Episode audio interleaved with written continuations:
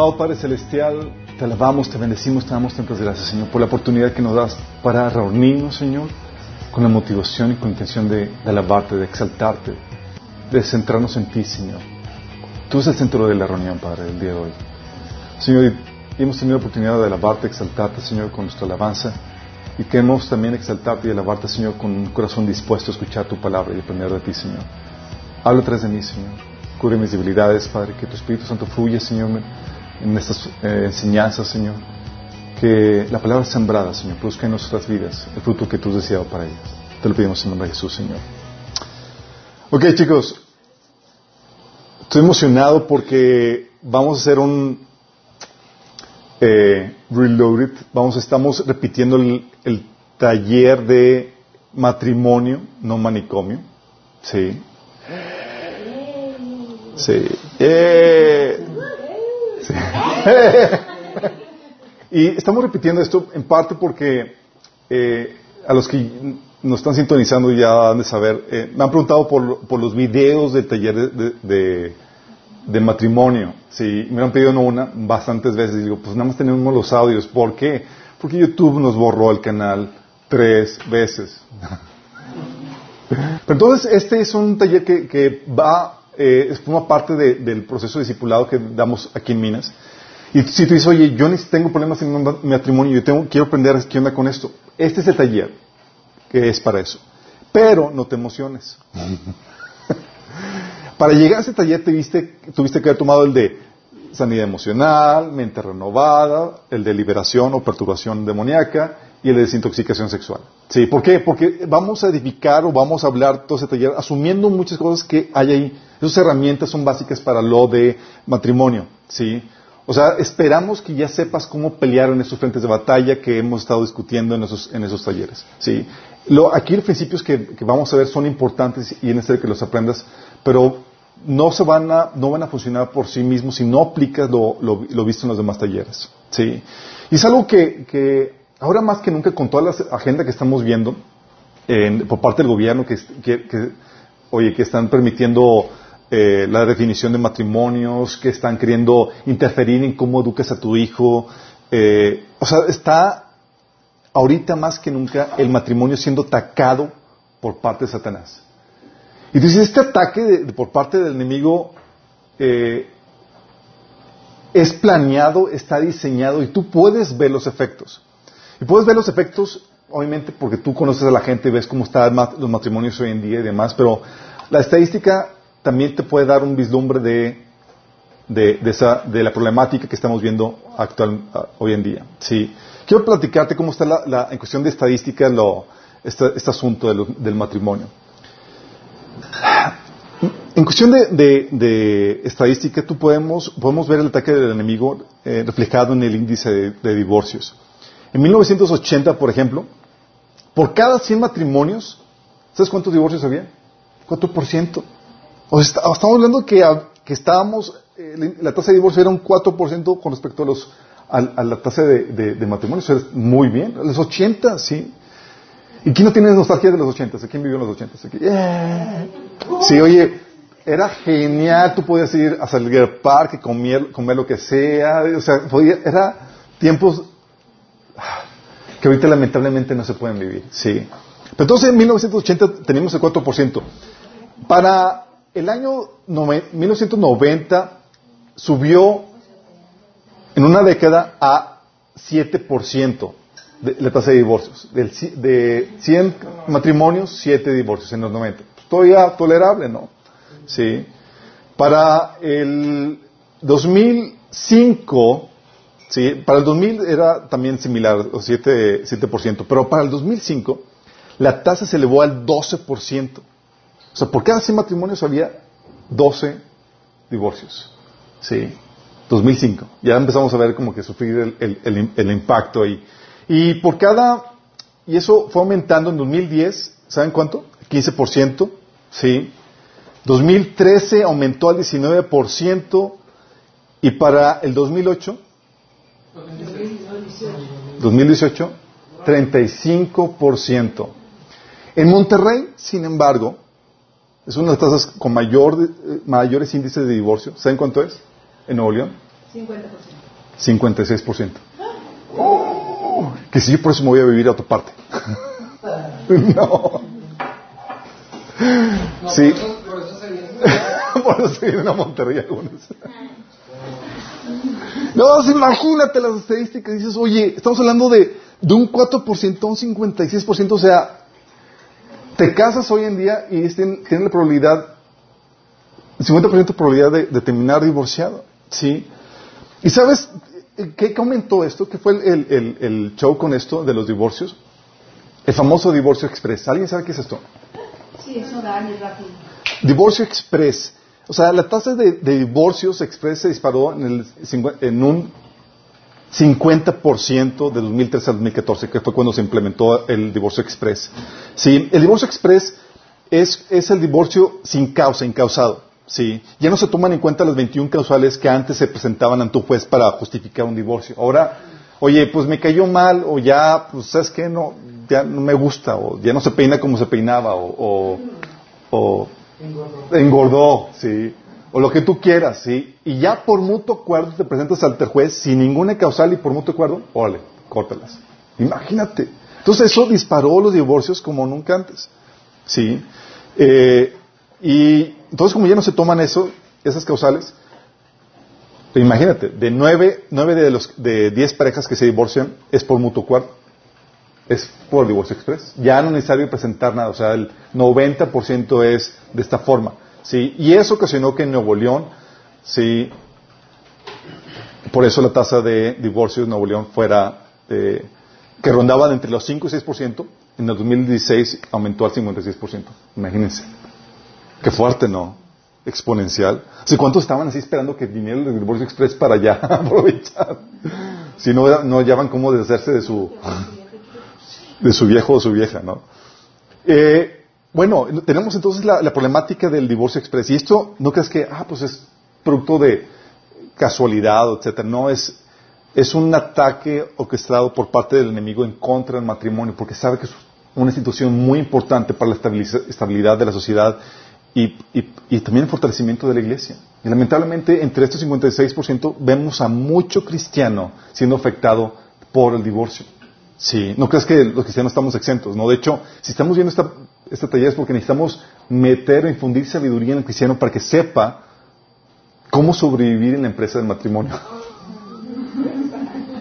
Sí, muchos están así como que se apunta a sacar la banderita.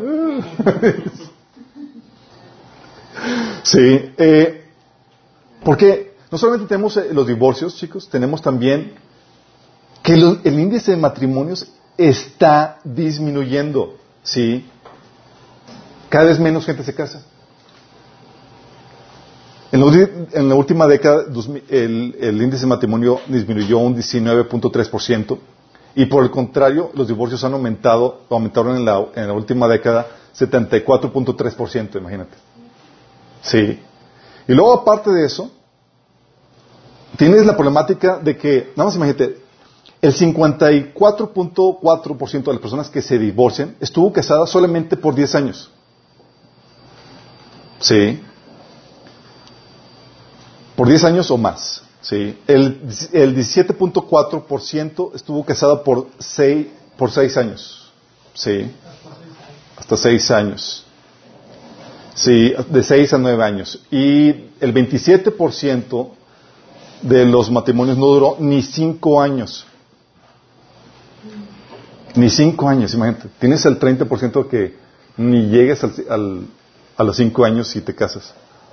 Digo, sí, caes en eso, o sea, de los que se divorcian, obviamente.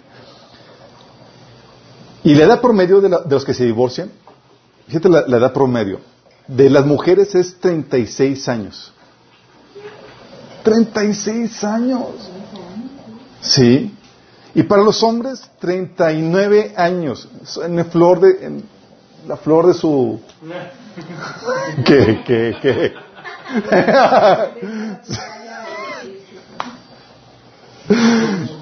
en la flor de su Los juventud. adolescentes, adolescentes no, no. No, no, no. Digo porque tengo 40 años. sí. Imagínate, tenemos esta problemática con la administración de matrimonios.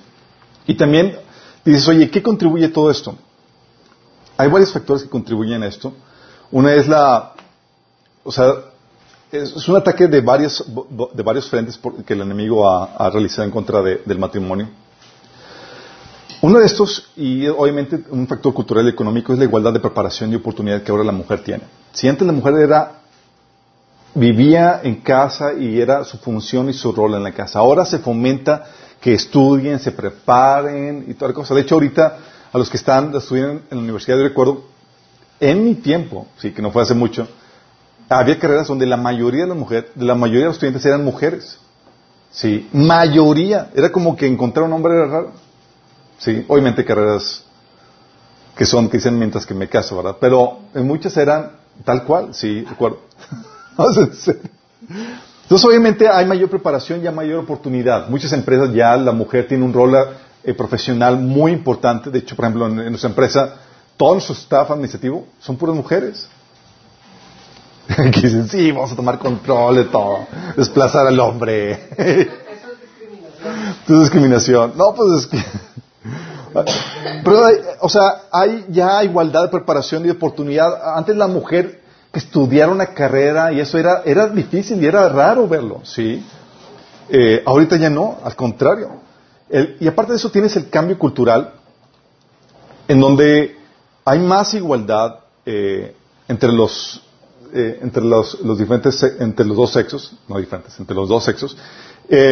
hay también menos respeto hacia la figura de autoridad, hacia, hacia la figura del, del varón. Ah, hay un debilitamiento de la figura de autoridad en todo este, en todo este sentido. O sea, ya, o sea, el hecho que es, que eh, alguien sea el, el, varón de la casa, el hombre de la casa, no, representa gran cosa, ¿sí? Eh, de hecho, en México se tiene el culto eh, hacia el, no hacia la figura paterna, sino hacia la figura materna, ¿sí? Por eso se, el Día de las Madres, a los que tienen florería, saben que es... Amén. Amén. Recuerdo cuando estábamos en el grupo de jóvenes, era desveladas para llevarle serenatas a todas las mamás del grupo de jóvenes. Sí. Si alguien eh, llegó a hacer eso, sí, bien.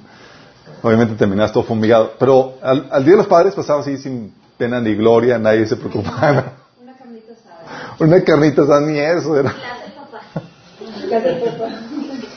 Yo tenía la problemática de que el Día del Padre a veces caía en mi cumpleaños. Entonces, obviamente, yo quería celebrar mi cumpleaños y mi papá quería celebrar el Día del Padre. Entonces, él ganaba típicamente. Pero tenemos esta, esta, este cambio cultural donde las figuras de autoridad de, que representadas en el hombre ya no tienen ese peso. ¿sí? Antes, tal vez el papá no mantenía bien en la familia. ¿sí? Tal vez era un medio holgazán y no era medio irresponsable, pero la mujer aún así lo respetaba y se cuadraba. ¿Sí? Y junto con los hijos. Se llegaba el papá y, oye, no proveyó mucho ni nada, pero llegaba el papá y todos cuadrados, ¿sí? Imagínate si era la, situación de, en ese entonces. Eh, y este, cambio cultural donde ya no se respeta esa figura de autoridad, donde hay mayor oportunidad y preparación por parte de la mujer, hace que la mujer tolere menos cualquier abuso que el hombre pueda generar o cualquier incomodidad que el hombre pudiera generar en el matrimonio. ¿Por qué? Porque le es más fácil independizarse. Antes, las mujeres aguantaban situaciones matrimoniales tormentosas porque divorciarse era, era una, una, situación económica diferente porque el mercado laboral no lo permitía. Eso por un lado. Y por otro lado, culturalmente, una mujer divorciada era vista de lo peor. Era así una fracasada. Eh, de hecho, se sabía que alguien había, se había divorciado y era un chisme de que pobrecita y toda la cosa y era corría, no era la novedad. Sí, era difícil de lidiar con eso. La presión social, el estigma era muy, muy difícil. Sí. Eh, y eso ocasionaba que eh, que las mujeres aguantaran muchas cosas. Y aparte, obviamente, el, su rol de, madre, el, rol de, cuidar a los niños, quién los debe cuidar y demás. Ahorita no sucede eso. Sí. Ahorita, el divorcio, ya cuando dices, tienes amigos, amigas divorciados, que es lo normal. De hecho, el 50% más, sabes que andan en esos, en esos caminos, o ya problemáticas, y con esas problemáticas. Y eso genera una problemática mayor, ¿sabes para quién? Para el hombre. Ahora debido a que la mujer fácilmente se puede ir en cualquier momento, eso hace que requiera un, un mejor liderazgo por parte del hombre. O sea, los abusos que se le permitían al hombre en el pasado ya no, se ya no son tolerables. Los defectos que se le permitían al hombre en el pasado ya no son tolerables. Sí. Ahorita en cualquier momento te pueden mandar, sí, te pueden dar avión al hombre. Imagínate, esa es la problemática. Dices, oye, pues me caso y, y ya ni siquiera puedes asumir de que ah, es cristiano y tiene el temor de Dios. Eh, hay veces donde la situación que viven hace que la persona ni siquiera, aunque tenga temor de Dios, aguante la situación. ¿sí? Entonces, eso pone una, un- una carga sobre el hombre muy tremenda porque es, tengo que prepararme bien para poder hacer que mi matrimonio funcione. Y eso no solamente el hombre, obviamente la mujer tiene mucho que ver, pero principalmente el hombre, que es el que, si le cabezas hace bien, es el principal factor para que el matrimonio pueda tener éxito eh, hoy en día. Sí. Pero eso es si acaso al hombre le interesa hacer las cosas bien. Yo. Si, al- si el hombre no le interesa hacer las cosas bien, este taller no es para él. Sí, eso es para los que sí les interesa. Entonces, imagínate, tenemos esta problemática y luego, o sea, tenemos el divorcio, el índice de divorcios eh, aumentando, eh, matrimonios, eh, este, cada vez menos matrimonios, y luego tienes también la problemática de que las uniones libres también van en aumento. ¿Sí? ¿Te acuerdas? Antes, hoy, antes era, nada más imagínate, antes la salir con una novio o con una novia, con un novio, con novia, digo, cuando, cuando, así que andabas pretendiendo a alguien, era de ley que te mandaban con, con un chaperón. ¿Saben qué es un chaperón?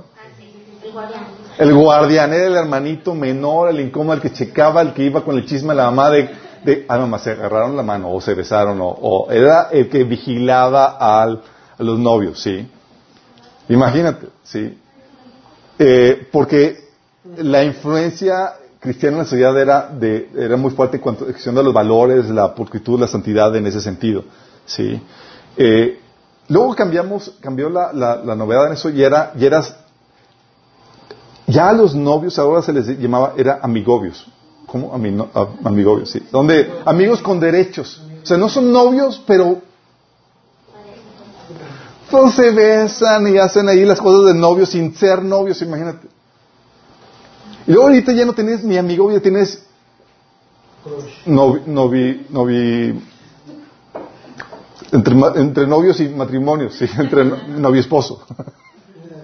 O sea, son, son novios y, ni siquiera están casados y están teniendo los derechos de un matrimonio. ¿sí? Y lo que ha pasado es que se ha du- duplicado en las últimas décadas el índice de, uniones libres. Tenemos ahorita que el porcentaje entre el 15 y 16% de uniones libres y 16.5, imagínate. Sí. Y entre el 2000 y el 2010 el número de matrimonios entre personas de 20 a 29 años se desplomó del 40 al 27%. Sí. Pero no porque no se casaban, simplemente porque preferían no casarse. Sí. Porque el, el- aumentó el, el número de uniones libres del 15 al 23%. Imagínate. Sí. ¿Qué otros factores eh, tenemos hoy en día aparte de esta problemática? Que ya te dan la libertad de que, oye, no te casas. Sí. Y es algo que, que se mete dentro de la iglesia cristiana. Y hay pastores que, comentan el hecho de que pruebas antes de- del matrimonio. Una hermana me decía, es que mi pastor me dice que, que prueba antes del matrimonio para ver si encajamos. ¿Cómo que tu pastor te dice eso? Sí. ¿Qué iglesia? ¿De qué manera encajar van a encajar? Dice, es que, es que mi pastor y su esposo. Ah, es su esposa. mi pastor y mi esposo. No. Ima- imagi- sí, eso, tiene la problemática que muchas pseudocristianas fomentan ese tipo de, de, de, de- de vida, ¿sí? Y, y lo permiten. Entonces tienes esa problemática donde ya se permite la unión libre con más, mayor facilidad y nada. Si alguien en la iglesia vive en unión libre, ya ni se le dice nada, ¿sí? Y hay, de hecho, vamos a ver más adelante en la temática, pastores se supone cristianos fundamentalistas que enseñan que no es necesario que te cases. Imagínate, sí. Eh, así de fuerte se, está teniendo eh, esta problemática. Pero no solamente tenemos esa problemática donde se, las uniones libres están más, se ven, son más aceptadas hoy en día, de que los divorcios sean más aceptados hoy en día, de que la presión cultural ya no sea tan fuerte para mantener el matrimonio unido y que haya las presiones económicas para que la mujer se quede en casa ya no sean tan, tan fuertes. Hay otros factores que también contribuyen al deterioro del matrimonio hoy en día. Uno es, oye, los divorcios emocionales. Sí se han, han conocido parejas que siguen casadas, viviendo bajo un mismo techo, pero ni se hablan ni, ni nada y están viviendo un divorcio emocional dentro de una misma casa. Sí, ya no hay amor, ya no hay nada más que el diálogo mínimo para sobrellevar las actividades de la casa. Sí, pero prácticamente ya ni relaciones sexuales, ni cuestión emocional, ni afectiva, ni nada. Viven un divorcio emocional dentro de una casa. Sí, no es un divorcio físico, pero es prácticamente como si estuvieran divorciados. Son dos desconocidos, son dos personas ajenas que viven dentro del mismo techo. Muchos viven así. Sí, muchos viven así aunque quisieran resolver la problemática, no tienen los recursos para poderla resolver. Luego tienes también a padres que, eh, con la problemática de, de, en matrimonio, de que sus hijos son abandonados por los padres. Y dices, oye, el abandono de los padres de los hijos hoy en día parecía que es mucho mayor que lo que vivieron nuestros antepasados, nuestros abuelos, nuestros padres, nuestros bisabuelos. Sí, hay una estadística que dice que alrededor de 26 millones de madres, eh, un cuarto de ellas es sin pareja, 25% de esos 26 millones. Eh, de esas 25, 26 millones, el 10, 10 millones, o sea, casi la mitad, salen a trabajar. Casi la mitad de mujeres, de madres, salen a trabajar. Imagínate. Y de los hijos menores de 4 años de estas mujeres, casi 3 millones de las escrituras salen solo, medio millón acude a alguna guardería pública. Sí. Estamos hablando de que de, de esos cuatro millones de criaturas, de esas madres, solamente medio millón acude a guardería pública. Estás hablando que 3.5 millones se quedan solos o a cuidado de quién sabe quién, sí, según estadísticas del INEGI. Eh, en Estados Unidos, de acuerdo a la sección de 2000, eh, eh, una estadística que sacaron, sobre el cuidado de los niños, más del 64% de las madres con niños en edad preescolar trabajaba en 1999. Este porcentaje es cinco veces más grande de lo que era en 1947. Estamos hablando de que aumentó un 500%. Sí. Y hoy en día es muy normal encontrar a madres que... Eh, y muchas veces no es por, por, por de necesidad económica, eso es lo fuerte del asunto. Muchas veces esa, ese, el, descuidar a los niños, y, eso es por, es por mantener más que nada el estatus. Recuerdo, nos ha tocado conocer familiares, o mejor dicho, amistades, en donde, oye, batallaban para atender a su hijo. Porque no sé si sepan hoy en día, la probabilidad para que tengas hijo hoy en día es más difícil. De hecho, hay estadísticas impresionantes donde el índice de esperma de los hombres está disminuyendo de forma increíble. Qué fuerte, ¿no? Nos quieren matar aquí con tanta comida adulterada. Pero imagínate, es difícil hoy en día que, los, que, los, que las parejas tengan hijos. Entonces esta pareja tenía batallando para tener hijos y después de años de batallar lograron tener su pequeño. Dices, wow, felices por ellos y toda la cosa. Y lo primero que hace, poner la guardería. Dices, espérame, o sea, no que querías. Era nada más un checklist a su lista de cosas para cumplir con los estándares sociales. Sí. Sea, nada de, cuidar y demás. ¿Y era, necesitaban? No. Era para poder seguir comprando el carro del año y las vacaciones y, todas esas cuestiones. Sí. Entonces, se convierte en esa, eh, hoy en día el matrimonio se convierte en una especie de, requisito de status quo para mantener un quejar en, las demandas o compromisos que te establece la sociedad. Luego tienes la problemática también del matrimonio redefinido. Sí. Oye, tienes Matrimonios ya que la redefinición de la sociedad, una sociedad que ha rechazado a Dios, que ha redefinido el matrimonio, donde ya no solamente es una, ya no es una relación entre un hombre y una mujer que hacen un pacto para, de por vida, sí. Ahora ya también puede ser del mismo sexo, o polígamo, o pedófilo, sí, con menores de edad, o incluso entre familiares directos, o con, casándose con cosas y demás. Hay personas, tú ves en las, noticias, noticias tan raras hoy en día, no puede ser que estemos llegando a, este, esta falta de sentido común, a, este, a esta histeria, a esta locura que estamos viviendo. Oye, personas casándose con su computadora. ¿Sí? O tres mujeres, tres, tres chicas casándose. ¿Sí? ¿Sí? O, o, casándose con un árbol. ¿Sí? ¿Really? O, o, el, o salió en noticias, uno casándose consigo mismo. Lo peor es que se divorció al año. se divorció al año. Imagínate, ¿sí? O sea, ¿cómo, te casas contigo mismo? Juro, digo, qué bonito soy, qué lindo soy, cómo me quiero. Digo. Yo leí una nota de una señora que se casó con ella misma, pero porque no había encontrado a un para casarse, que ella quería su fiesta y sus fotos. Pero si encontraba un, un novio, sí se iba a casar con él.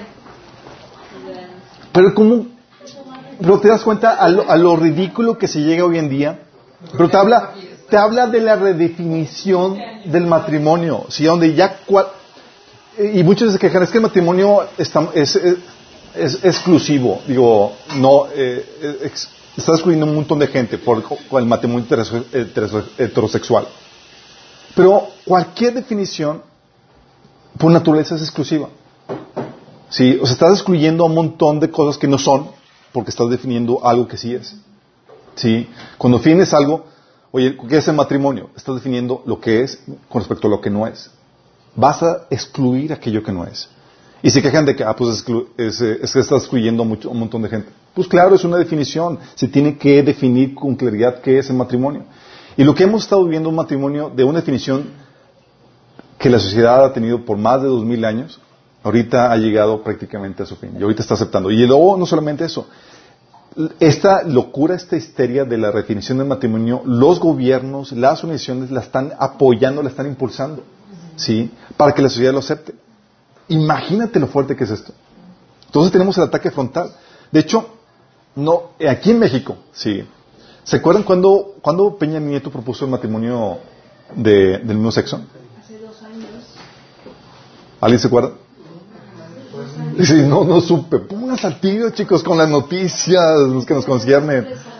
Fue, fue, Estados Unidos fue en el 2015 y nosotros al año siguiente, en mayo de 2016, el presidente Peña Nieto, Peña Peña Nieto, propuso una iniciativa a nivel nacional de matrimonio sin discriminación. Fíjate cómo lo manejan, sin discriminación. Es decir, quiero hacer trizas la definición del matrimonio.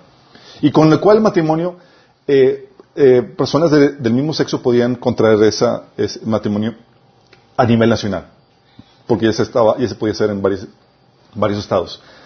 Obviamente, yo recuerdo ese año estaba, pues, se armó la histeria. Todo México puso el grito en el cielo, imagínense.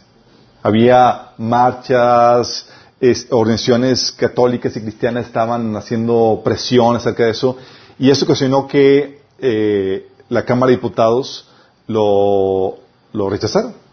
Sí. Y dices, ¡wow! Lo logramos, pero ¿qué crees? Con la resolución de jurisprudencia, estás hablando de cuando hay una sentencia que dicta un juez eh, a, en una, eh, a nivel nacional o estatal, con esa jurisprudencia, con, con ese dictamen, eh, que fue emitido el 12 de junio de 2015, obliga a todos los jueces, jueces a seguir este criterio favorable del matrimonio homosexual eh, a todos los que se amparen en cualquier estado. Oye, si yo me casé en Saltillo por aquí en, Nuevo León todavía no se permite, me amparo y ya es válido aquí. Sí. O me quiero casar solo para pararte. ¿Y qué trae con eso? Eso les permite gozar todos los beneficios que ello implique, como la seguridad social por parte del IMSS, ISTE, las instituciones sociales de vivienda, Infonavit y todo eso. Pero también, algo muy importante, les permite adoptar niños. Imagínate. Sí. Qué fuerte, ¿no? Tienes la definición del matrimonio, pero no solamente tienes eso, tienes también el problema de la infidelidad. Fíjate por todos los lados que está atacando esto. Sí. La, infidelidad está fortísimo. En el 2012, ah, encontraron una estadística donde el 15% de las mujeres y el 25% de, lo- de los hombres habían tenido alguna vez eh, en su vida relaciones con personas que no fueron su pareja, su matri- o sea, fuera el matrimonio. 2012. Sí. Eh, en- encontré una más reciente, 2018, y de- decía que el, el 90% de los hombres y el 70% de las mujeres en matrimonio habían sido infieles por lo menos una vez en su vida. Imagínate. Mucho. Es demasiado. O sea, te topas a una persona y es como que seguramente fue infiel o es infiel. Sí, imagínate. y el otro 10 y tre- y 30% no quiso opinar. y el 10%, 10 restante no quiso opinar, imagínate. Pero sí, de hecho, recuerdo, ahí tengo amigos eh, cristianos que, que tienen relaciones muy cercanas con gente no cristiana y me dicen que, eh, es que Alberto, a mí me echan carro porque llegan mis amigos, todos casados, y me dicen, ¿qué es serio? ¿Nunca has tenido ni una canita al aire? O sea, ¿nunca has tenido relaciones con, con nadie más que con tu esposo? Y él, pues sí. Y todos asombrados. Y yo, órale, pues, ¿qué tan mal está la situación? Y hasta que vi la, la estadística dije, pues en la torre, pues está... Está terrible, imagínate. Vivíamos igual. Eh, vivíamos igual. Es que cuando te relacionas con puros cristianos y que son tan santos como ustedes, chicos, pues de una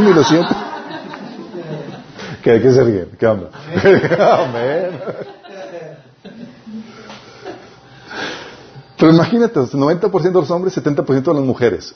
Sí. Eh, eso de acuerdo a... a, eh, dice, no que sean actualmente, pero que han sido infieles por lo menos una vez. Eh, este es- estudio fue del eh, Instituto de Psiquiatría Ramón de la Fuente, sí, realizado en México. Y, y luego dices, oye, es que la fidelidad ahora más que nunca es facilísimo. Hay páginas dedicadas para eso. No si sepan. Sí.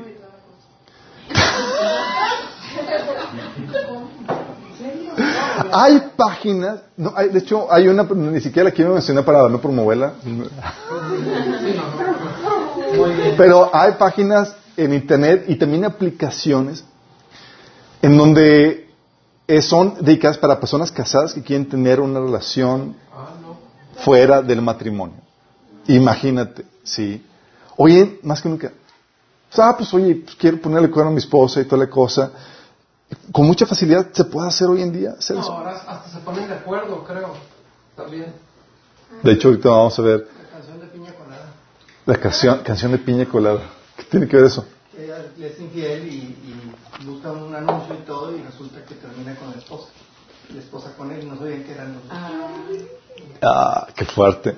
Imagínense, entonces tienes todas esas herramientas que fa- facilitan el, el- el caer. ¿Sí? Eh, bueno, tienes la fidelidad, pero no solamente la fidelidad, tienes, oye, matrimonios alternos. Una distorsión del, diseño original. ¿Han escuchado el término swinger? Swinger, chicos, para los que no sepan, es eh, son parejas que dicen, ¿sabes qué? Pues vamos a son parejas que, matrimonios que por mutuo acuerdo entre los dos deciden experimentar sexualmente con otra pareja, con otra pareja, sí, entonces se intercambian parejas. Te la cambio, compadre. Así tal cual. Sí. Qué terrible. Sí. Y está volviéndose en un tren serio. O sea, está volviéndose en una moda en, en muchos círculos. Y lo grueso del asunto es que hay una página de swingers cristiano. Ay, no. Imagínate. Son cristianos. De pseudo cristiano, le podríamos llamar. Sí. Pero cuando no tienes conocimiento de la Biblia y nada más, y tú ves algo con el eslogan de cristiano, muchos dicen, pues, ¿por qué no? Y empiezas a razonar, oye, pues estamos de mutuo acuerdo, es consensual, bla, bla, bla, y pues el amor de Dios y toda la cosa, y pues, y te haces coco wow, sí. Y mucha gente se hace No coco. son tan malos, Chuy. A lo mejor eso no son tan malos. Imagínate, tenías esta, esta- también este ataque por este, por este frente, o también las parejas DINK, D-I-N-K. ¿Saben qué es eso? Las parejas DINK es un término en inglés que es Double Income No Kids. Es ingreso doble sin niños. Sí, que son parejas que deciden casarse para no tener hijos. Olvídate de, andar batallando con cambiar pañales, niños mocosos, disciplina. Na- es, vamos a disfrutar la, la, la relación del matrimonio y es, vamos a viajar, vamos a ir de aquí a allá y, y, y con la idea de no tener hijos. Y esa eso está bien, está mal. Hay muchas razones para que casarse, pero vamos a ver todo eso. Sí. Pero, de hecho, yo conocí una, a una pareja Dink eh, y le decía, oye, pero ¿por qué no? ¿Y sabes qué me decía él? Yo le decía, es que eso es muy egoísta, o sea, no quiero batallar. Luego me dice, no, el egoísta eres tú porque tú quieres trascender por medio de tus hijos. Yo, o sea, tú quieres satisfacer una necesidad así egoísta de trascendencia. Digo, la verdad es que es parte, los hijos son parte de lo que Dios da para poder eh, bendecir y criar personas para que sirvan al Señor, ¿sí? Bueno, esta, esta tendencia de parejas Dink, eh, entre los, eh, las parejas en, España, por ejemplo, ya forma el 40, el 14%, sí, en España.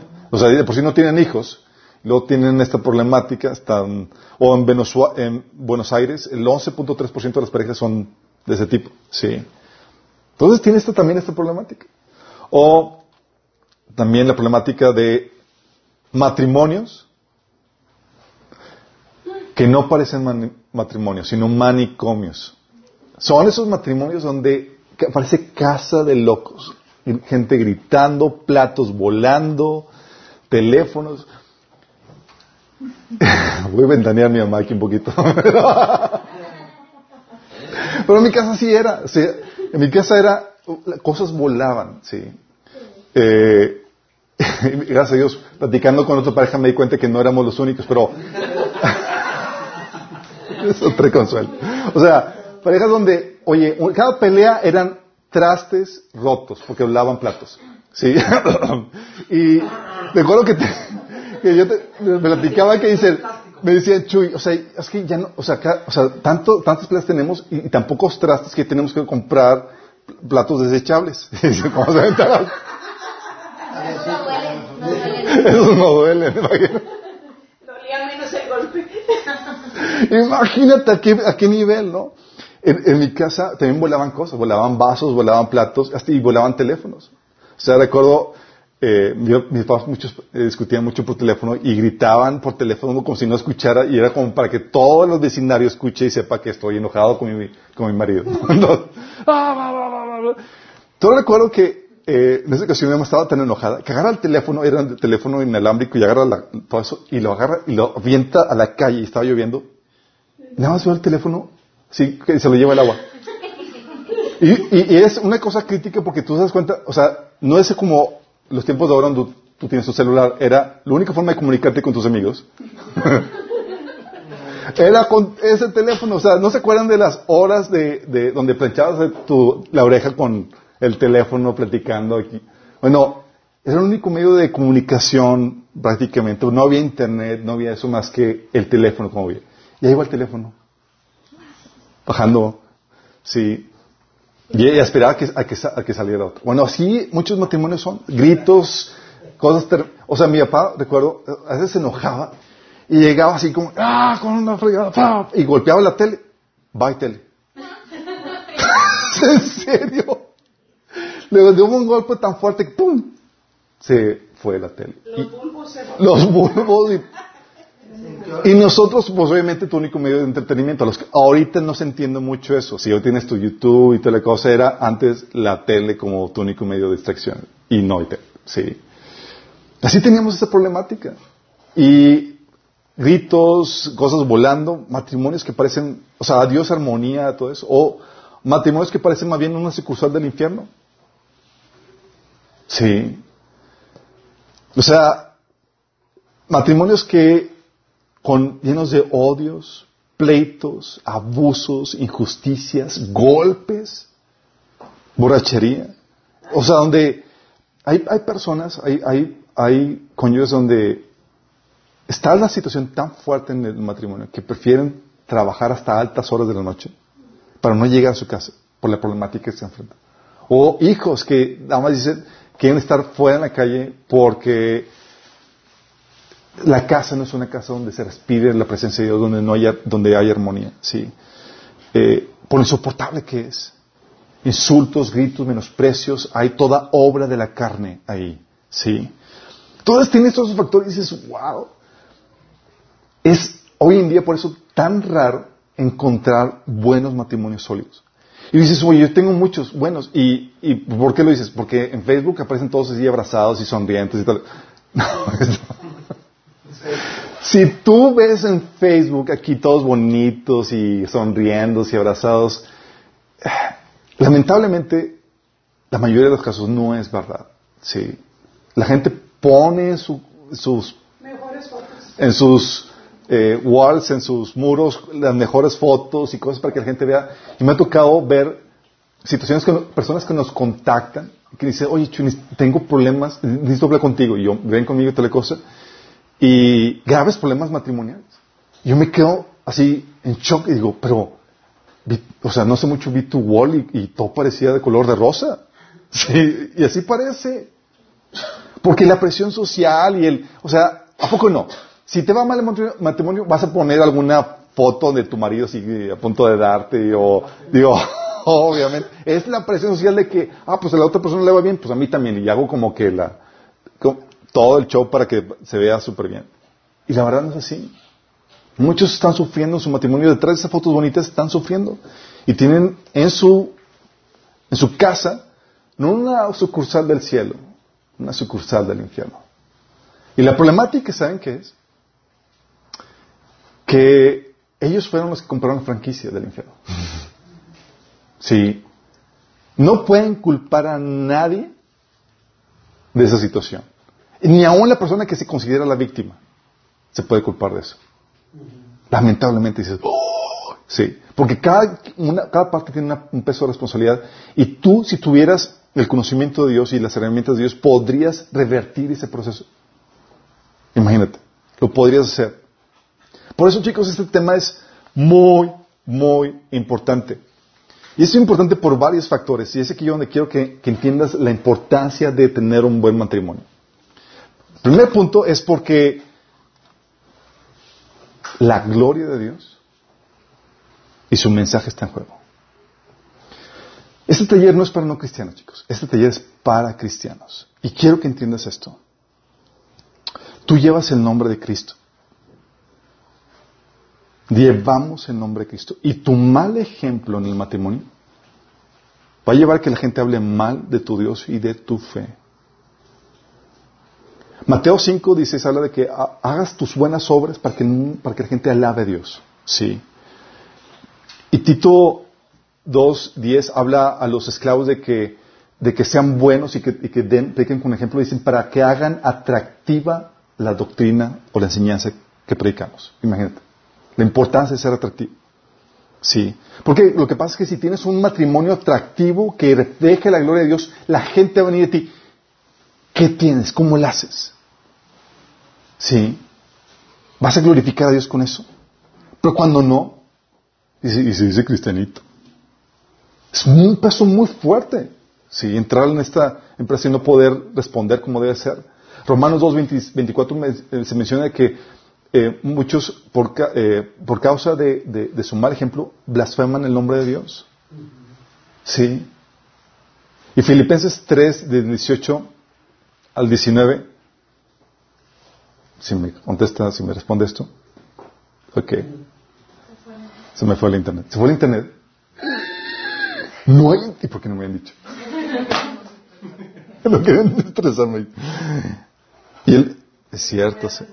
No, ya, no, no, no, no ni reseteando. Sí, ya. Aunque lo bueno es que tenemos el respaldo ahí de... Sí. Qué fuerte. ¿eh? De hecho, algo que había comentado en el primer taller, estaba escuchando el audio, y no me acordaba, era que uno de los talleres donde más oposición he recibido es en el, en el de liberación o el de perturbación demoníaca. Así que es demasiado. Y en el de, y el de matrimonio. Imagínense. En los, los talleres más, más pesados. Pero Nada más quiero que entiendan esto. Esto es, esto es muy, muy fuerte, chicos. Porque estamos hablando de que la gloria de Dios está en juego. Si tú no tienes un buen matrimonio, el nombre de Dios se puede denigrar por, tu, por causa tuya. Sí. Aquí no, y es aquí donde tienes que entender esto. Aquí no importa tu comodidad. Tu comodidad no vale nada comparado con la, importancia de la gloria de Dios. Aquí no importa tu placer. Aquí lo que importa es, es Dios está siendo honrado, Dios, su nombre está siendo exaltado. Porque si tú vives por tu comodidad, entonces estamos en el taller equivocado. Sí. Pero Dios nos compró para vivir para su gloria. Sí.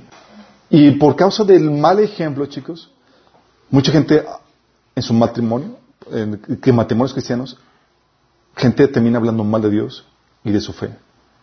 Sí, y hacen que la fe de, cristianos se encuentre o se, vea repulsiva.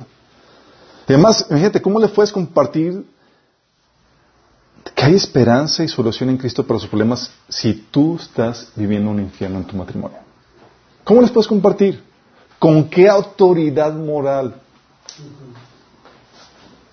Imagínate. Y no solamente eso, o sea, ¿sabes qué es lo fuerte del asunto? Lo fuerte del asunto es que el, el, primer impacto, ¿sabes para quién es? Para tus hijos. Muchos hijos no abrazaron la fe de sus padres porque veían cómo se comportaban y se decían cristianos. Imagínate, el primer impacto es tus hijos. Sí, o sea, estás teniendo de que no, no vieron la gloria de Dios en tu matrimonio y, y por, tu, por tu mal testimonio, por su mal testimonio como pareja, como matrimonio, fueron de tropiezo para uno de estos pequeños. ¿Y se acuerdan cuál era la palabra del Señor? Más le valdría que ponerse una cuerdita y una piedra y mandarse al fondo del, del mar. Sí. Por eso es tan importante tu éxito en el matrimonio.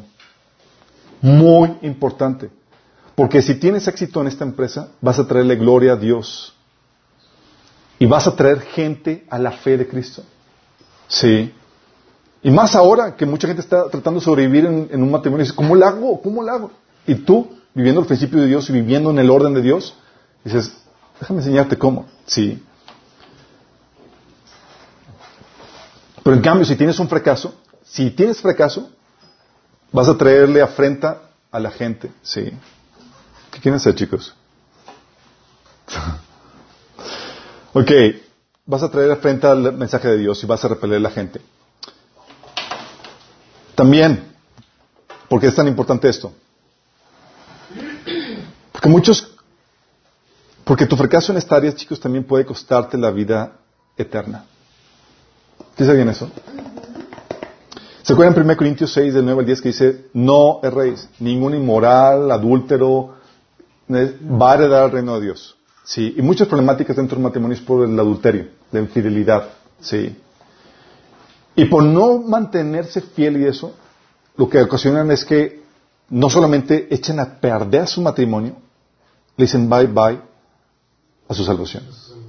Imagínate lo fuerte esto. Y no solamente esto.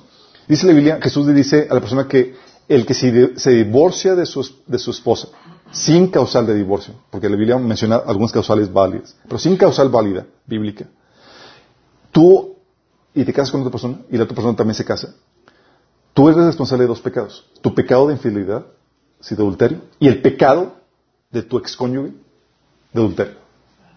O sea, doble pecado de fornicación sobre a tu, a, tu cuenta. Imagínate lo fuerte. Sí. Pero dijiste sin causal. Sin causal bíblica.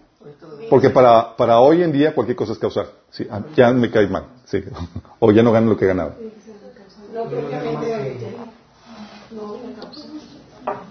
Sí. Si estamos viendo. Pausa. Este, lo que pasa es que ahorita nada más está grabando el, el backup. Entonces se puede editar, por eso la interrupción. Van a poner un celular para reanudar la transmisión en Facebook a través de un, eh, de un independiente. Entonces. Eh, o pueden utilizar mi internet. Pero tu internet, sí, de hecho, se está conectando, lo está usando para YouTube. Ah, sí, sigue. Ah, entonces sí estamos interrumpiendo. Sí, estamos interrumpiendo. Escribe, pon, pon el, el, ya. Ah, perfecto. Entonces ya, sí, sí, estamos en vivo entonces todavía. Sí, pero la, eh, eh, Leslie tiene Facebook ilimitado y nos está concediendo poner su Facebook y luego ya postearlo ahí. Ah, perfecto. Wow, chicos, sorry. Es que se, a los que nos están sintonizando, Se nos fue el internet. Oren por nuestro internet, por favor. Sí, hay oposición en este sentido. Entonces, imagínate, tu fracaso en esta empresa de matrimonio puede ocasionarte esta problemática de tu salvación, de que para la salvación, porque no supiste respetar los principios de Dios. Sí. Y mucha gente piensa, y esa es la problemática del asunto, por mala enseñanza piensan que están viviendo bien delante de Dios en la situación en la que están. Hay un pastor, que vamos a platicar de él más en las siguientes sesiones, que predica que no es necesario que te cases. Que de acuerdo a Dios, con que tengas relaciones con una persona, ya te casaste. Sí, imagínate. De acuerdo a la Biblia, eso es adulterio, eso es fornicación.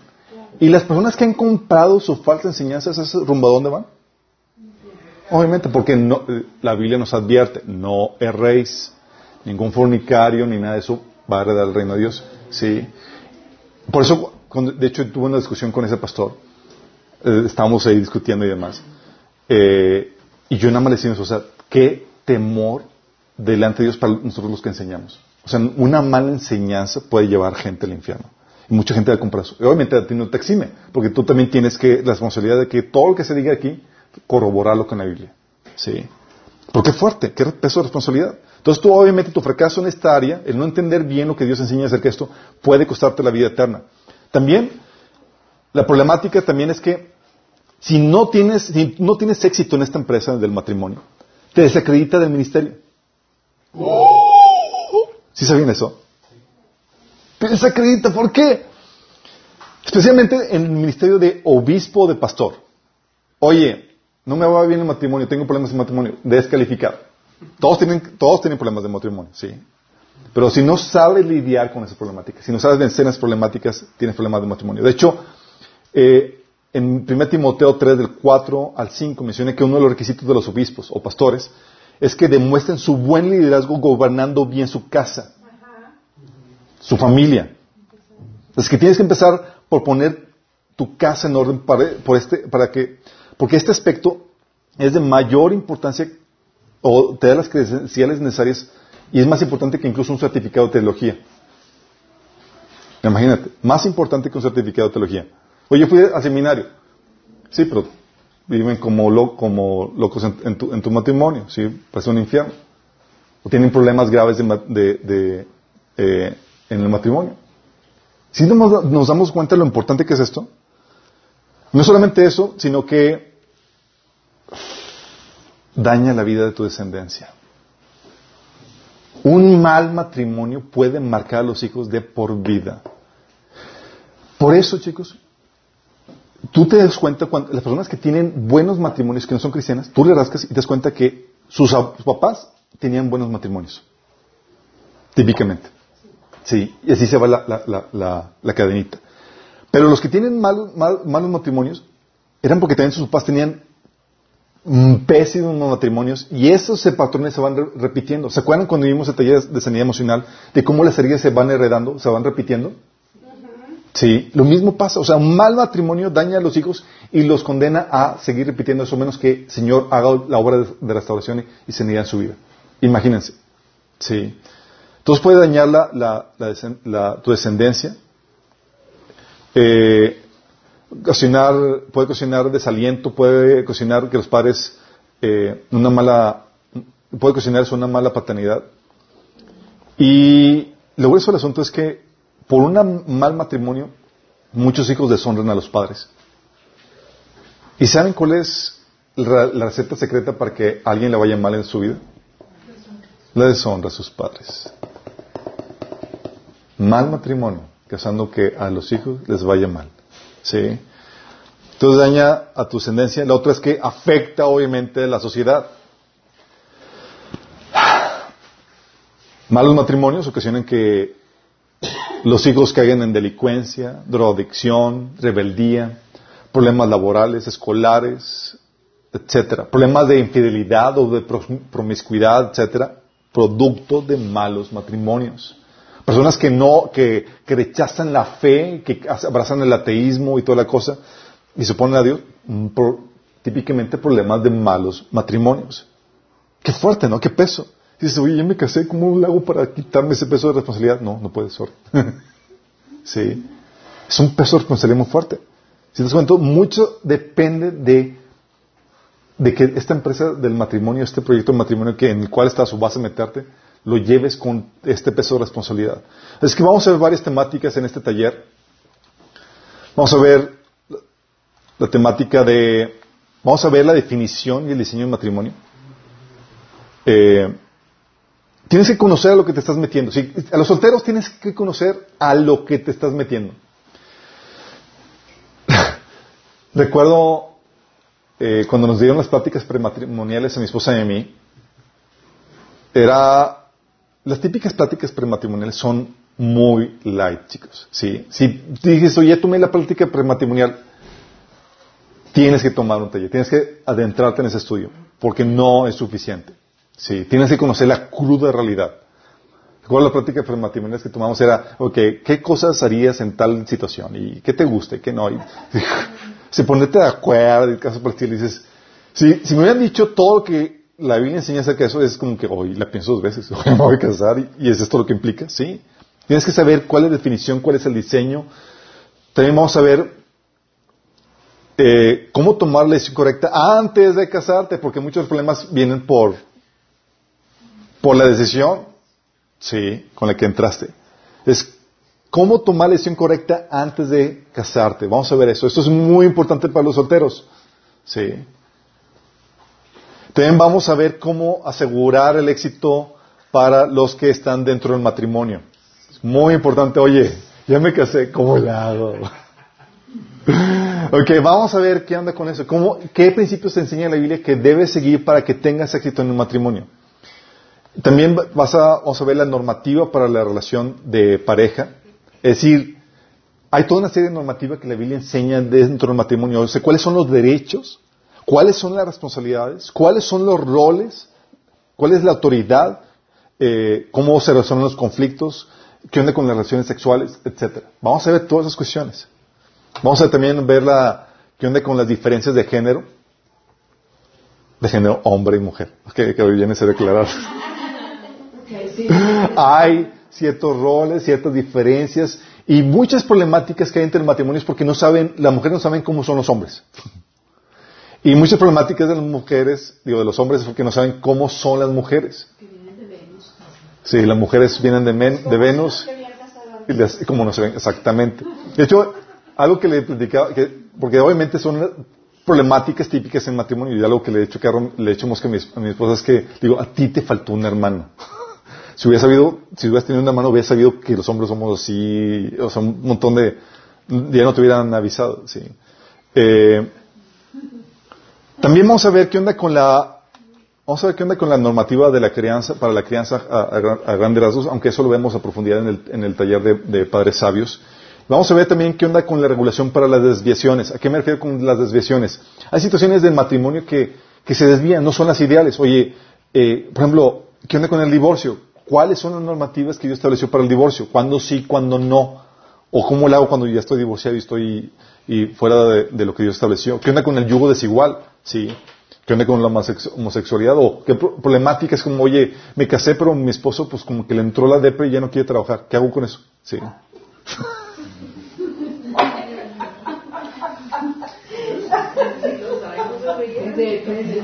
Ya no quiere trabajar, te de casar. ¿Cuándo te entró la depre? Hace 10 años.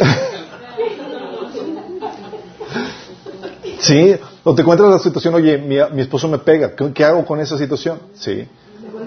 Devuelves.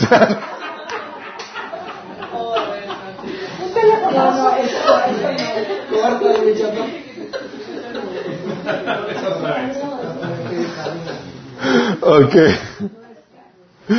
Entonces tienes la, problemática de qué onda con las desviaciones también. Vamos a ver qué onda con las anomalías de matrimonio que son parte de esas desviaciones.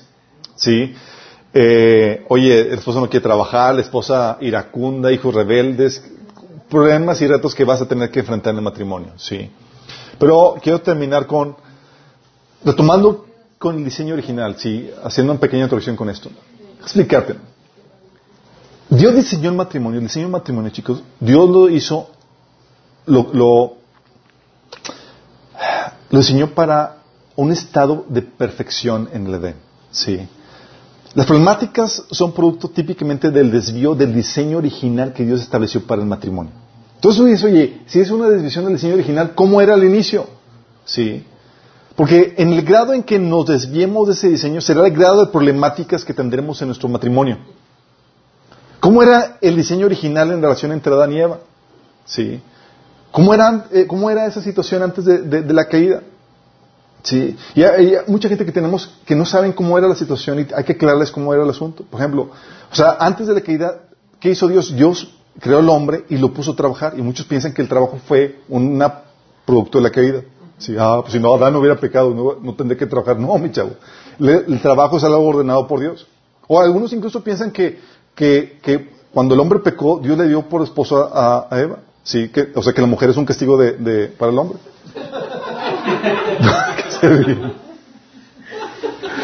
ah, pecaste. Órale, te voy a dar. No, Adán, o sea, Dios le dio a Eva antes de la caída como ayuda idónea. No fue un castigo, chicos, aunque lo siento así a veces. Sí.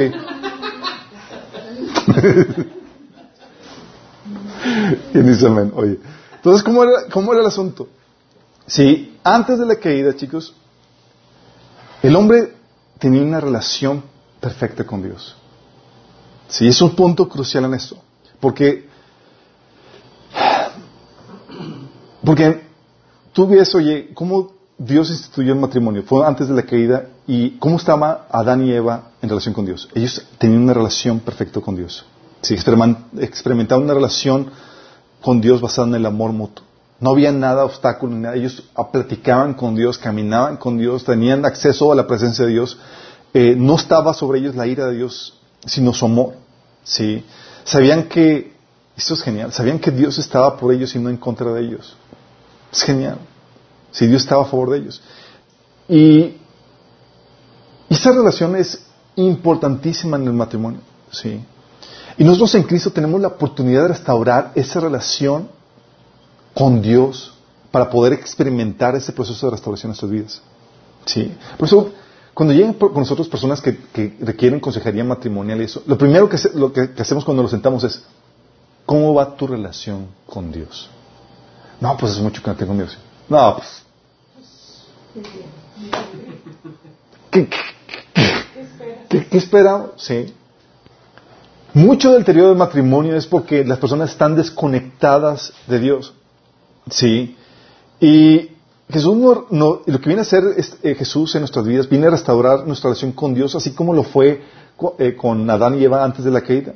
Sí. Y a nosotros nos toca tener una relación diaria con Él, buscándolo en nuestro tiempo devocional. Por eso uno de los hábitos básicos para, de todo cristiano es tu tiempo con Dios, tu tiempo devocional, tu tiempo que dedicas a estar a solas con Dios para hablar, descargarte y demás. ¿Qué sucede? Por no, muchos por no tener ese tiempo solas con Dios, oye, en el matrimonio va a haber problemáticas, sí, pero no tienen con quién platicarlas, no tienen con quién desahogarlas. Cuando podrían ir con Dios para tener eso. ¿Sí?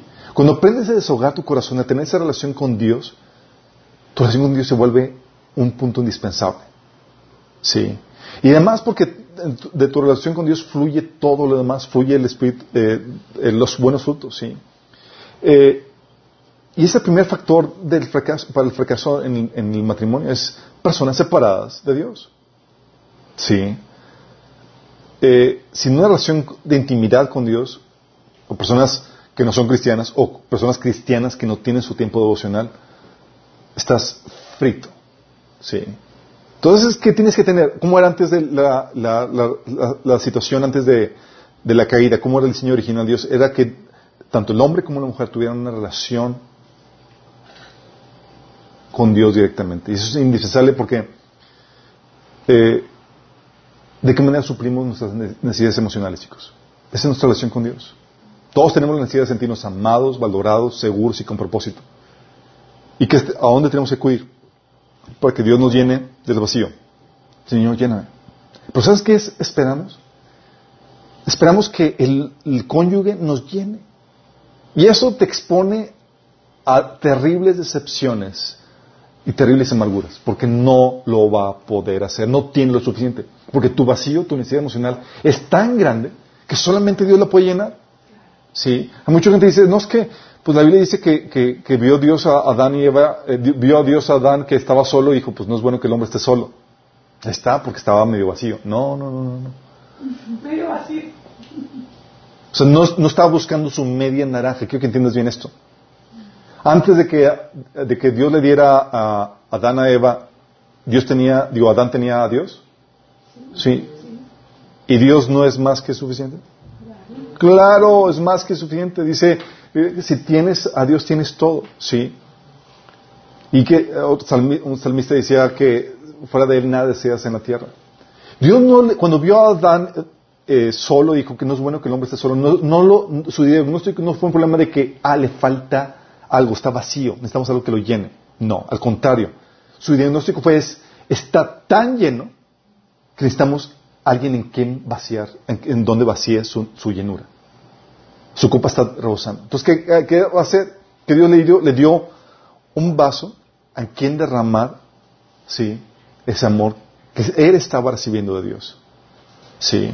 Por eso, el hombre se tiene que llenar con Dios para poder bendecir o, satisfacer a su esposo. Un hombre vacío es terrible para una mujer. Sí. Por eso, el hombre tiene que estar tiene que aprender a ser lleno con Dios. Sí, tiene que aprender a tener esa relación que satisface esa relación plena con Dios. Y también antes de la caída, tenían, parte de tener una relación con Dios, tenían algo muy importante. En Adán y Eva moraba el Espíritu Santo. Tenían la llenura del Espíritu Santo. Sí. Acuérdense que la separación entre Dios y el hombre no fue, no vino sino después del pecado. Sí. Y ah, inmediatamente después de que pecaron, se separó el Espíritu Santo del hombre. Y Dios prometió que iba a volver ese estado donde la presencia de Dios habitaba dentro del hombre. Prometió la, y a lo largo del Antiguo Testamento se prometía la venida del el Mesías o el ungido, que significa aquel en quien mora el Espíritu Santo. Es decir, Jesús iba a nacer en la condición en la que Adán y Eva vivían antes de la caída, con la presencia de Dios morando dentro de él. ¿Sí? ¿Por qué? Porque la presencia de Dios en tu vida es lo que te hace sentir esa plenitud de Dios. Dice la Biblia en, Romanos 5, 8 que es por medio, eh, Romanos 5, 5, que es por medio de su Espíritu Santo nosotros que podemos sentir el amor de Dios. O sea, si no tienes el Espíritu Santo, no sientes el amor de Dios. Esa llenura emocional que requieres no la puedes sentir. ¿Sí? Y esa llenura no se llena con las circunstancias, cosas o relaciones. Mm, por más que quieras, hay, parejas que, que están buscando la condición perfecta para llenarse emocionalmente. Si, si, si, mi esposa fuera tan solo así, o si mi esposo fuera así, o si tuviéramos vacaciones de esta forma, o si tuviéramos tantos hijos, o si tuviéramos la casa de esta forma, o tuviéramos esto. Y están buscando formas artificiales de llenarse. Cuando nada de eso va a satisfacerlos. El escenario perfecto con tu vacío lo vas a convertir en un terrible escenario. Y el escenario, y por más deplorable que sea, con la llenura y la presencia de Dios, se convierte en lo más maravilloso. Imagínate, lo, fuerte de esto. ¿eh? Sí. Porque lo que nos llena es la presencia de Dios. Y en ellos moraba el Espíritu Santo. Y eso permitía que fluyera el carácter de Dios en sus vidas. Porque ¿qué pasa cuando tienes el Espíritu Santo dentro de ti? Empieza a fluir el fruto del Espíritu.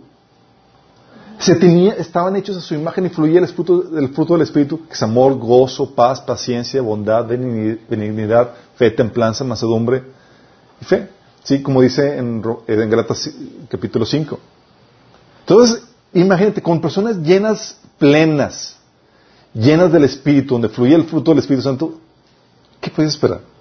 Es que algo asombroso, sí, en la relación, algo que era parte eh, eh, integral del jardín de Edén, que es el jardín de las delicias. Era la relación que era parte para disfrutar, y aparte eran motivadas por amor, no por su llenura. La presencia de Dios los desbordaba, como decía el salmista, mi copa está rebosando, porque la presencia de Dios es lo que hace nuestras vidas. Hace que estés tan lleno que, que de amor. Sí. ¿Y quién no sabe que la mayoría de las problemáticas en el matrimonio son por cuestiones de egoísmo? ¿Sí saben? El egoísmo es lo que carcome eso. Porque fuimos, el Dios diseñó el matrimonio para que funcione con personas que fueron hechas a la imagen de Dios, así como, lo, como sucedía antes del, Edén.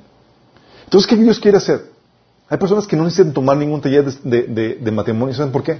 Porque el Espíritu Santo ha obrado tanto en ellos la imagen de Cristo que hace que fluya de forma natural. Es como que dices, no, pues mi matrimonio está genial. ¿Y qué hiciste? Pues no sé exactamente, pues no lo saben, porque lo, que hizo, lo que pasó es que el Espíritu Santo los conformó tanto a su imagen que de forma natural fluye un matrimonio armonioso y, y lleno de bendición. Pero para nosotros los restos mortales tenemos que tomar un taller. ¿sí? Saber y entender qué onda con esto. Seguir siendo pulidos. Entonces, mientras que tú, conforme tú seas pulido y formado a la imagen de Cristo, vas a experimentar este, este diseño original que Dios quería para, para el hombre y la mujer. ¿sí? ¿Y qué hace Jesús? Jesús restaura la morada del Espíritu Santo en nuestras vidas.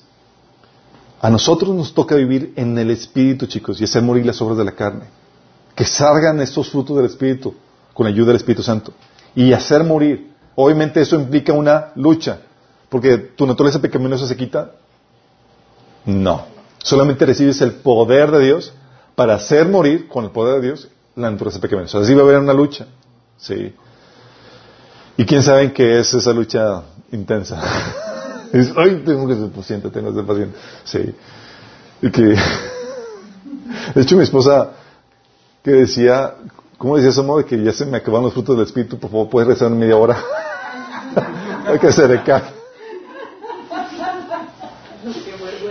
En lo que vuelvo a recargar, la paciencia de, Sí. Y ese es otro factor, ese es el segundo factor de fracaso, chicos. Personas que se casan y que no están plenas.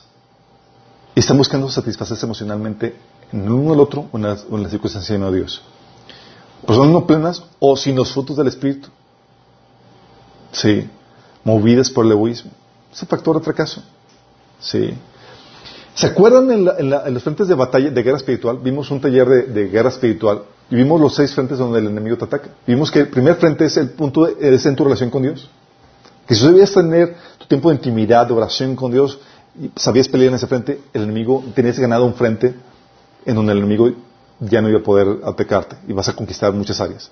Y si te das cuenta, este frente de la guerra espiritual te va a permitir tener un buen matrimonio. Y el segundo frente era el frente de, eh, del carácter del Espíritu, eh, eh, mostrar el carácter del Espíritu Santo. Porque muchas peleas, muchas victorias del enemigo, ¿sabes por qué son? Porque no pudiste mostrar un poquito de paciencia. O porque fuiste imprudente en tal palabra. O porque fuiste algo hostil en esto. Y el matrimonio, sí. ¿Se acuerdan Proverbios? Dice, la respuesta amable quita la ira. Y tú por no responder así amablemente, incendiaste un fuego que quemó toda tu casa. Sí. Es otro frente. Y también algo que tenían antes de la caída era que eran instruidas por Dios. O sea, caminaban con Dios, platicaban con Dios. Adán tenía alguna duda o algo. Señor, ¿qué onda con esto? Ah, sí, explicarte. O sea, Dios mismo enseñaba y explicaba a Adán y Eva todas las cosas. Qué genial, ¿no? Así como que, a ver, ve, yo me imagino a Dios platicando a Adán y Eva, yo me platicarles esto y les enseñaba las cosas, ¿sí? O sea, y es algo que Dios hace con nosotros al restaurar nuestra relación con Dios. Por eso es importante, con, importante con, nos, conocer su palabra. Él nos ha dado su palabra, sus instrucciones. Dios no está presencialmente aquí físicamente como Adán y Eva, pero sí tenemos sus enseñanzas, sus instrucciones. Y a nosotros nos, nos toca vivir en obediencia. ¿Lo tenía físicamente? Era Jesús. Jesús. ¿Sí? Claro, dice la Biblia que Jesús se paseaba por... No, sí. ¿Y qué haces? Jesús nos da, nos restaura a, ese, a, ese, a, ese, a esa posibilidad de poder tener acceso a sus mandamientos, a sus enseñanzas. A ti y a mí nos toca la responsabilidad de leer sus instrucciones en la Biblia y obedecerlas. Sé que hay muchas situaciones en, la, en el matrimonio que se, se, solucionarían si tan solo tuvieran un, un, conocimiento básico de la Biblia y lo siguieran. Si tan solo siguieran así, los primeros capítulos de Mateo, así como que perdona a tu enemigo. Sí, tan solo aplicas algunos principios de ahí, tendrías eso. Y ese es el tercer fracaso de, de muchos matrimonios. Problemas de actitud, de mentalidad, porque han absorbido costumbres o formas del mundo que se contraponen a la, a la palabra de Dios. Hay gente que, que que me preguntan, oye, Chuy, ¿tú qué opinas de esto en mi matrimonio? O sea, mi esposa teniendo, teniendo esta problemática y esta, mi esposa y yo, ¿y qué opinas de esto? Yo, ¿cómo que qué opino yo? ¿Qué dice la Biblia? A ver qué dice la Biblia con respecto a eso. No, pues no sé. Un montón de pasajes que debería, que debería saber que son básicos, sí. Pero si llega gente y pregunta ese tipo de situaciones.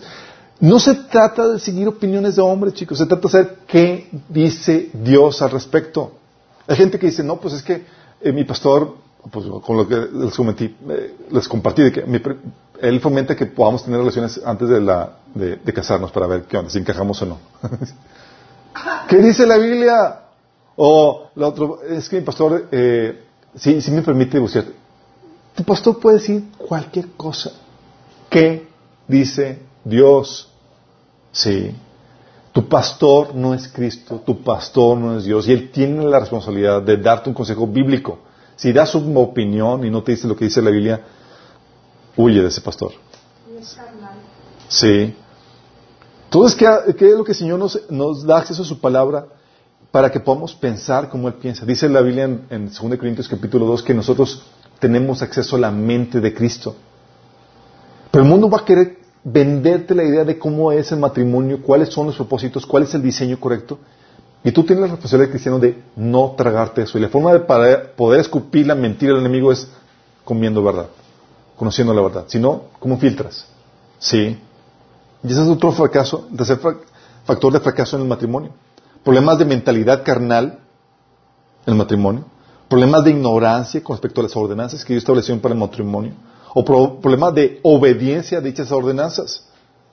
¿Se acuerdan del tercer frente de batalla? Uno de los frentes de batalla que vimos en, la guerra espiritual, que era el conocimiento. El enemigo va a atacar tu conocimiento que tienes acerca de ese tema. Sí. Y muchos reprueban esto. Como les he comentado, muchos de ustedes y de nosotros, si, si el enemigo te dijera, salta, porque escrito está, enviaré tus ángeles para que no, no tropiecen. Y... Si estuviéramos ahí siendo tentados, ahí hubiéramos saltado. ¿De qué murió? Pues de, de, su ignorancia con respecto a la Biblia. Sí. Y así pasa. Y hay pasajes que se transgiversan o se sacan para el contexto que son utilizados para, para enseñar muchas herejías. Y hay otro factor, que este factor es importante, es que fueron puestos en el Edén que es el ambiente perfecto creado por Dios, donde hay provisión, paz, armonía, trabajo, salud, etc. Este Edén, chicos, eh, no lo tenemos ahorita y Jesús lo va a, restaurar la condición ideal, no ahorita, sino hasta que venga por segunda vez para restablecer el reino de nuestro Padre Celestial aquí en la tierra. Dice, ah, pues está, tenemos una buena excusa para poder justificar nuestros problemas matrimoniales. No. Porque Dios estableció que el Edén, más que una situación circunstancial perfecta, es estar en la presencia de Dios, donde la presencia de Dios está. Sí. Y en esta situación de mundo caído, donde hay justicias, maldad y eso, Dios te promete, porque estás en la presencia de Dios, porque amas a Dios, que todo eso va a obrar para tu bien. Y esas situaciones imperfectas, ¿sabes qué Dios, para qué Dios las utiliza en tu matrimonio? Situaciones de injusticia, de crisis económicas, de, eh, cosas que se dan de enfermedad y demás, Dios se los utiliza como tormentas para el matrimonio para sacudirlo. ¿Para qué?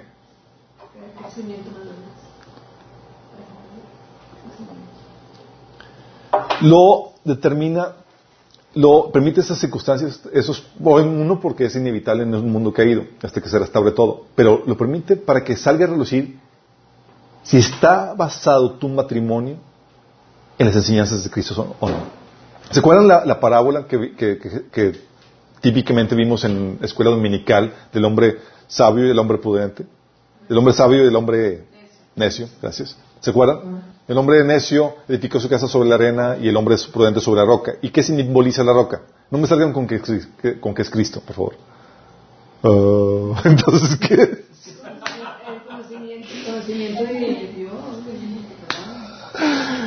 Muchos dicen, es Cristo, pero cuando temen Cristo es como, ¿cómo edificas? El...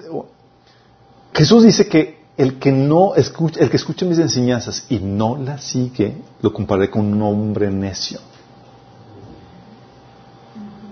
La roca son las enseñanzas de Cristo.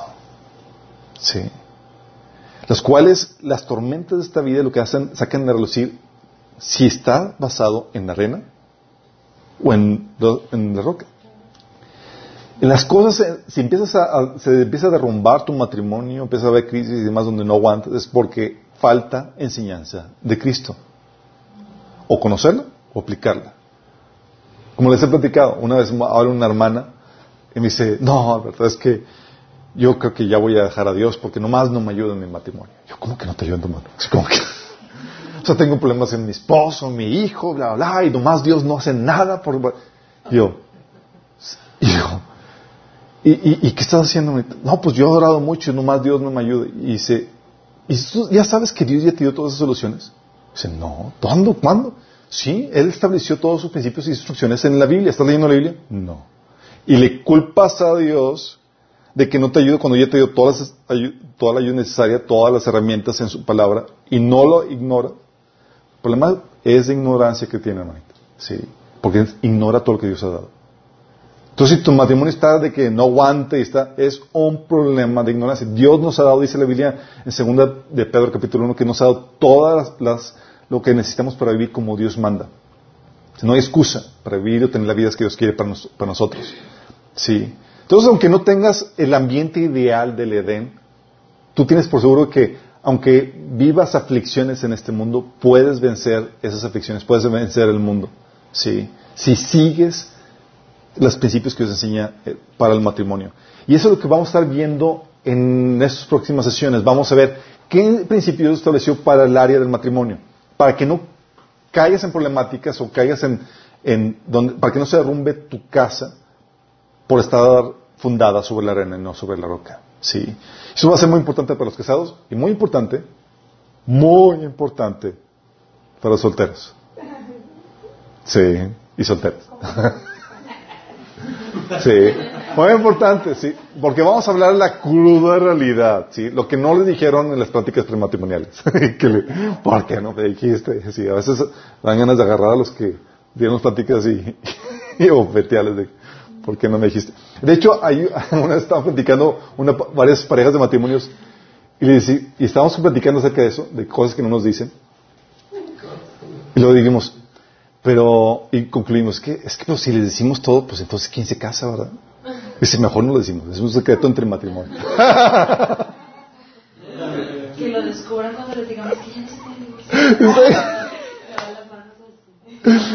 Sí, no, no. La idea, chicos, es que a ver, a ver, obviamente no podemos hablar cada detalle de lo que vas a enfrentar y aparte cada quien vive su propia travesía, pero hay cosas generales, sí. Pero si tienes las herramientas de Dios vas a poderlas vencer, sí. Recuerdo la, al inicio del matrimonio, eh,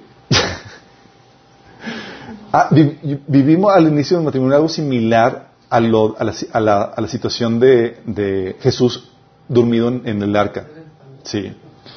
¿Se acuerdan cuando Jesús estaba dormido en el arca y, los, y estaba la tormenta y, los discípulos, ¡ah, vamos a morir! ¡Ah! No, luego sí la pasaba entre mi esposa y yo. Yo estaba dormido en el arca y mi esposa, ¡ah, esto se va a tratar! Y estaba, y, está, y este... Luego las pláticas decíamos, es que, ¿qué pasó? No estás poco, o sea, ¿cómo la? Y yo, es que, amor, si hubieras visto lo que vi, de soltero en la casa de mis papás, esto no es nada ya, terminó ventaneando. ¿Y qué pasó? Las situaciones difíciles en mi casa me, obligó a aprender un montón de, herramientas y, adquirir un montón de recursos que necesitaba para sobrellevar las tormentas en mi juventud. Cosas que para esas tormentillas que estábamos viviendo en matrimonio para mí eran cosas de niños. Sí, pero para mi esposa era cosa de vida o muerte. Vamos a morir aquí todos. Sí, es en serio. Sálvase quien pueda, algo así. Sí, obviamente Dios tuvo que enseñarnos de y todo eso, pero ¿qué pasa? Las, dificultades que Dios permite, pues el hecho que no estás puesto en el Edén, te obligan a buscar solución a tus problemáticas. Y de hecho, eso es genial, porque cuando llegas a, la presencia de Dios y, y das cuenta de tu matrimonio, porque vas a dar cuenta de tu matrimonio, si están conscientes de eso, y, y, el Señor te diga, y tú le digas, Señor, es que Señor, me tocó un matrimonio horrible, es que me fue muy mal, es que el Señor dijo, de hecho, hijito, era yo. Sí, el que estaba, ese, ese dolor, esa incomodidad, ese, ese, ese, eso que- era para obligarte que buscaras mi conocimiento y mi presencia. Sí. ¿Por qué? ¿Qué hace el dolor, chicos? Te, te indica algo está mal. Sí. Hay dificultades, algo está mal y hay que hacer. Te indica, hay que buscar la solución a esa problemática. Y la solución está en Cristo. Y Dios nos da los principios para eso. Entonces es lo que vamos a estar viendo las próximas semanas. Pero tenemos que comenzar con lo básico.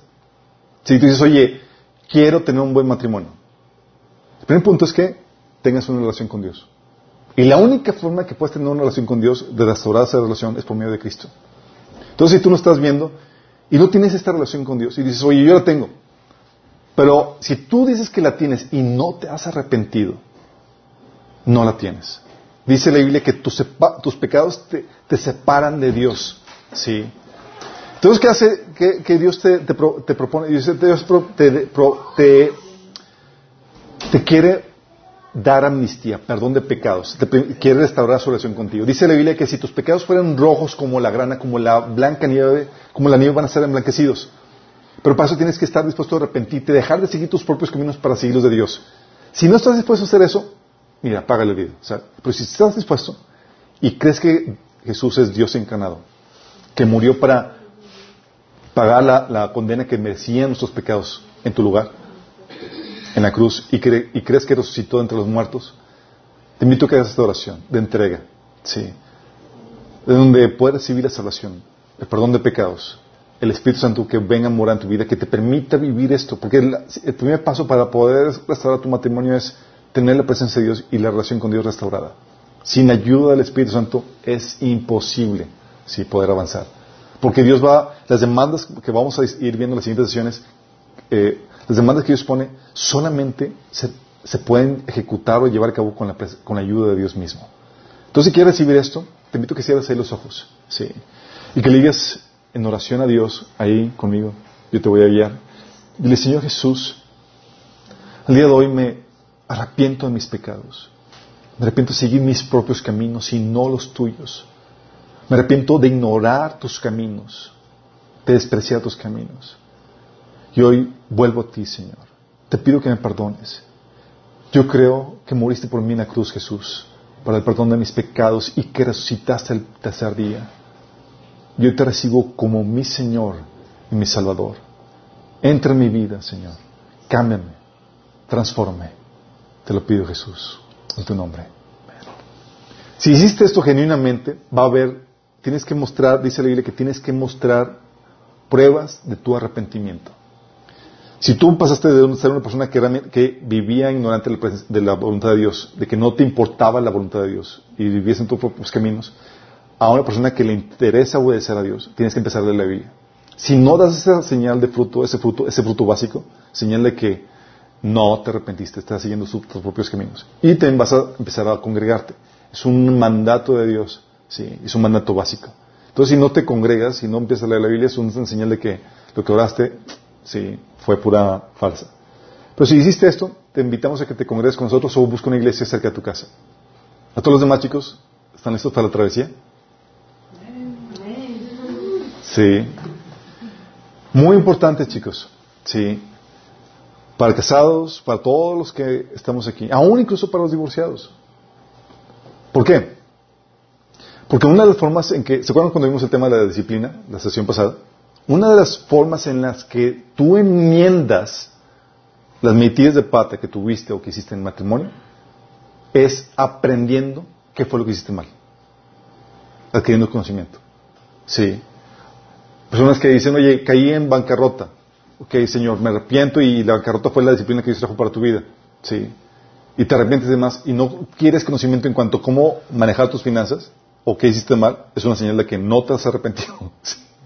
Entonces, lo mismo pasa con el matrimonio. Oye, me fue mal, sí.